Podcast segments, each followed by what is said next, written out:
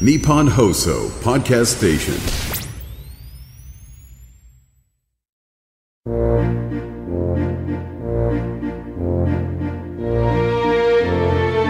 ここは東京有楽町の某所木曜の夜8時40分になると入り口が突如現れるというちょっぴり不思議な空間にあるアニメサークルここは代表を務める中川翔子さんが声優さんをお迎えしてお仕事やプライベートなお話を聞いたり時には素敵なお声でささやいてもらう夢のような場所なのです。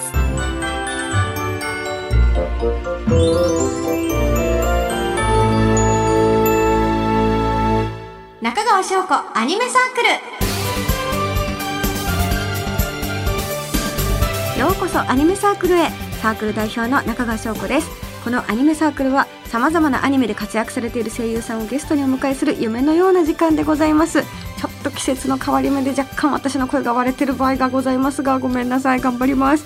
さあ今回のゲストは声優の内田彩さんです。ラブライブの南小鳥ちゃん役などでもおなじみ。可愛いですよね。癒されますよね。大好きなんですよ。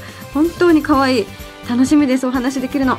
お知らせの後内田彩さんをお迎えします。のゲストをご紹介しましょう。内田彩さんです。こんばんは、内田彩です。よろしくお願いします。お願いします。今日も可愛いなあ もう初めてお会いした時が、あのヨッピーさんの 飲み会だったんですよね。可愛い人おるなってずっと離れた席からコミュ障すぎていけなくて あの見てたなっていうのを覚えてるんですけど。今日で、あの、何回かお会いさせていただいてるんですけど、毎回、しょこたんだ。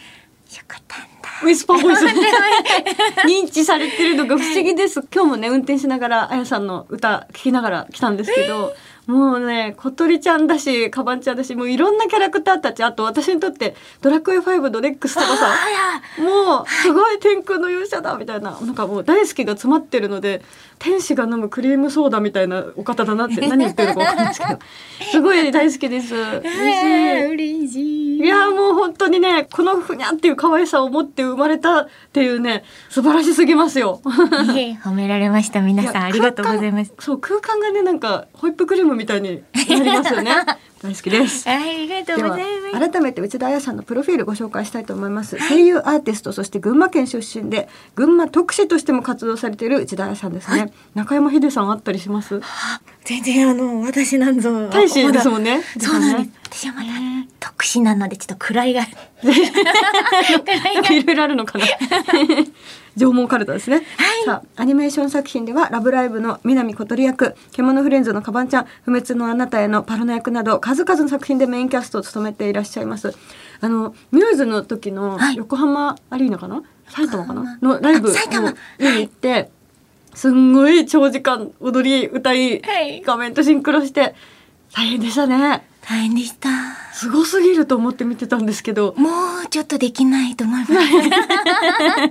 でも青春って感じがまたね伝わってきたし、はいみんなもねそんな気持ちになりましたもんね。そうですね全力でやってましたねでちょうど多分埼玉スパリーナとかからも10年ぐらい経ってて、今思い返しても、ああ青春だったなっていう時の流れを感じたりしますね。なんか小鳥ちゃんの時の髪の毛の色がすっごい可愛いなと思っててはい。あのアッシュっぽい色、足っぽい色。うん、めっちゃ似合ってましたねあの後韓国とかで小鳥ベージュっていう色で流行ってたらしくて、えー、そうなんですか。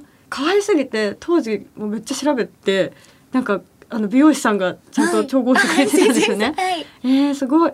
あそんなシンクロっぷりとかなんか見てて感動しちゃったのを覚えててで個人的な思い入れがいっぱいあります。ごめんなさい。声優になりたいと思ったきっかけって何だったんでしょうか、きっかけはでもショコタンと同い年世代くらいなので。意外と世代が一緒でしたほっとしてます、セーラームーンとか。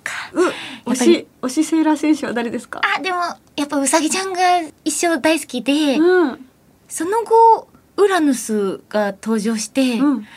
かっこいい尾形さん。はい。いやわかります。なんかセーラームーンが絶対的すぎて毎日気温とか季節で推しが変わるから まだ決められなくて結局セーラームーンウラヌス最高ですね。そうなんです。なので、徐々にウラヌスが登場してからは、うん。私のあのテーブルに貼ってあるシールとかが、うんウラヌスにどんどん侵食されていってし編ライブが大人っぽかったですからね尾形さんとお会いするようになったりとかが不思議な気持ちですよね不思議で最初声優さんっていうお仕事があるんだって認識し始めた頃に尾形めぐみさんっていう方がいらっしゃるっていうのを知ってたんですけど、うんウラヌスをやってたってあ気づくのだい結びついてなぶかったんだ後でえーなんかちょっとびっくり衝撃を受けました。だってセーラームーン見てたってことはその前の誘白のクラマーも見てたはずですよね。クラマーをやってらっしゃる尾形さんがっていうのは知ってたんですけど、あウラヌスは全然全然結びついてなあくて。そうか。すごいですね。じゃあ感動が何回にもわたって。で今仲良くさせてもらってるので。あ人生ってすごいなと。あもうあやさんについてもえこれもこれもあやさんなのかってびっくりしてる同じような方がいっぱいいるってことですもんね今は。確かに。そうかもしれないです。うんそっから実際に声優さんになられたきっかけっていうのは？中学の時にアニメ雑誌さんが企画されてるオーディションを受けたら、全国大会みたいな大会にまで行けて、うん。群馬から一人で行ったんですけど、一人で？すそごい。うなんですよ。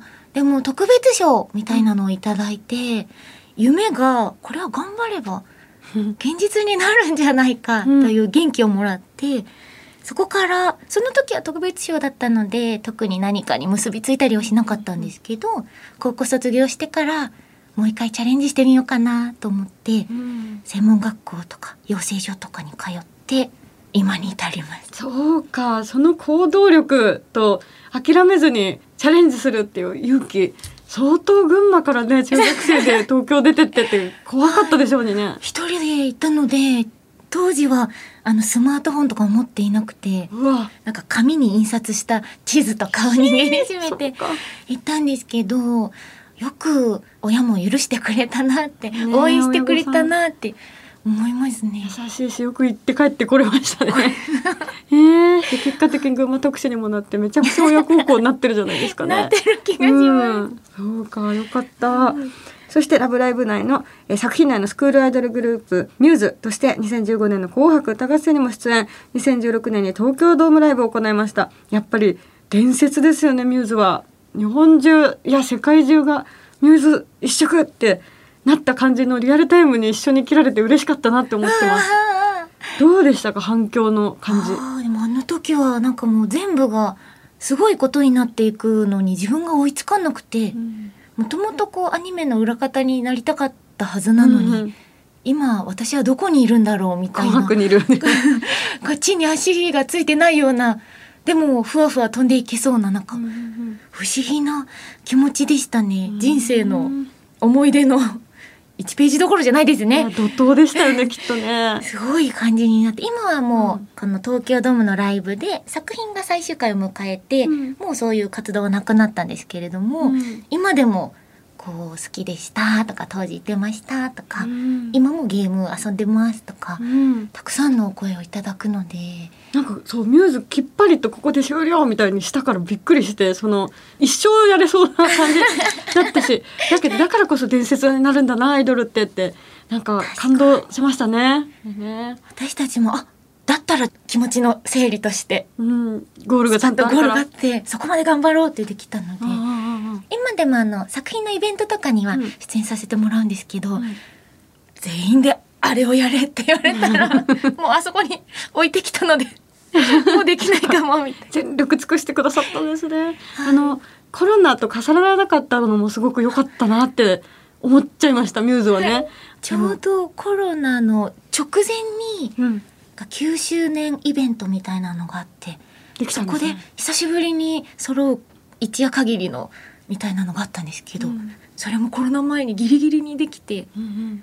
それもすごく良かったなと思いました。いやなんかコロナ以降のなんかライブとかがなかなかできなくなった時代になってからすっごいあのミューズのライブを思い返すことが多くて色がバーって変わるとかみんな叫ぶとかはい。ああいうことが文化としてなくなっちゃったら嫌だよってなんかそれで耐えた気がするのでいや一生ものの記憶をありがとうございます。こちらこそです。そしてデビューから今までね怒涛だったと思うんですけど、はい。一番夢のようだったなっていう瞬間はどんな時でしたか？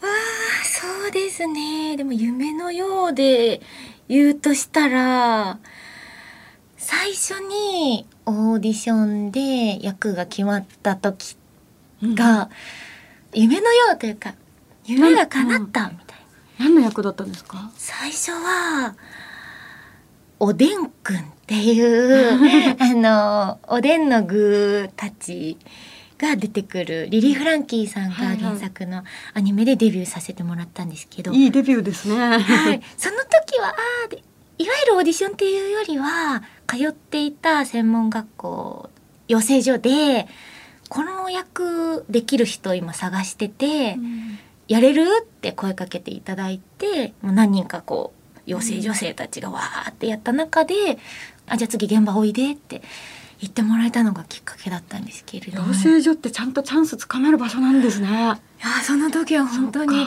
ありがたくて最初なんか子供 A とかはいはい。お天気お姉さんとか、そこから何度か呼んでいただけるようになってランちゃんっていう名前がついた役を初めてもらえた時がすごく嬉しかったです。うん、初心忘れてないのが素晴らしいですね。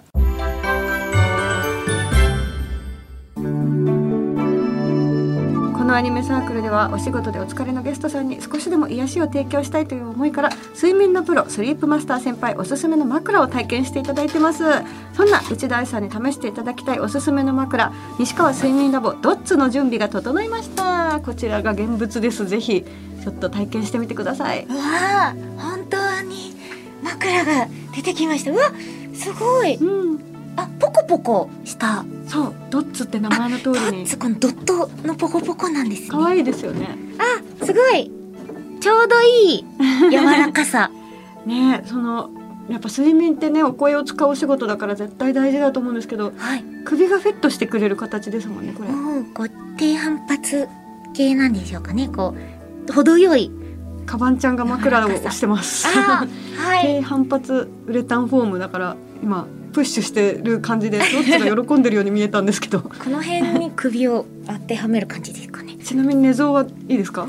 寝相はもう激悪です、ね、今使ってるご自宅の枕は大丈夫なんですか？今は結構硬めの枕を一つ置いているのと柔らかいやつをもう一つ置いていてその時の気分でもポイってこっちとかやりながら寝てるん工ですけど。作後中なんですね。はい。ああ運命の枕に出会えるかもしれませんね。知りません。うん。あ内田さんの穏やかな寝言が聞こえてきましたよ。群馬県のおすすめスポットへお出かけしてる夢を見てるみたいですね。うん。寒くなってきたし温泉に入りたいな。草津も豊島温泉もいいし皆川温泉すごいリアルな寝言なんですけどしかもでも結構しっかり文章を喋ってくれてる。ありがとうございます。さすが群馬特使。いい寝言さ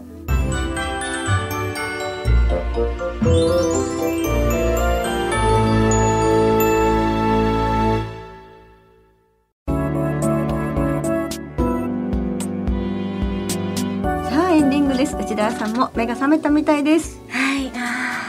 いいい夢見てましたね。温泉行けたりですね。温泉に入ってる夢を見ました。すっごいリアルでしたよ。なんか伝わってきました。ありがとうございます。さあここで内田彩さんからお知らせはありますか？